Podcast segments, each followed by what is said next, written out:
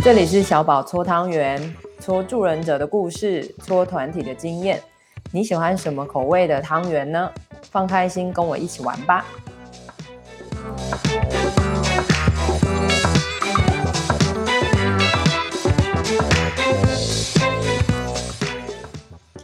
嗨，大家好，我是叶小宝。呃，我是一个咨商心理师，同时也是艺术治疗师。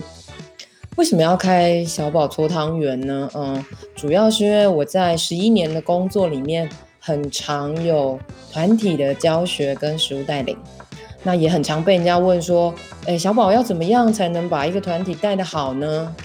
所以啊，小宝搓汤圆的节目就是因为这样来的，所以它会分两个部分，一个部分会是小宝讲团体，另外一个部分会是小宝跟伙伴的对谈。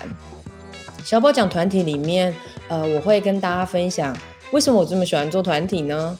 为什么团体一直都让我觉得非常有趣、好玩，而且很滋养？所以在里面，我应该会说到团体的动力要怎么判断啊？然后团体的成员组成人数，我们可以怎么样好好的跟人家合作，然后把这个团体带领好呢？或是你常听到的团体动力是什么？可以怎么看呢？那在小宝跟伙伴的对谈的部分，因为我身边啊有很多厉害的武林高手，我就想把他们请来跟大家一起分享他们的工作经验。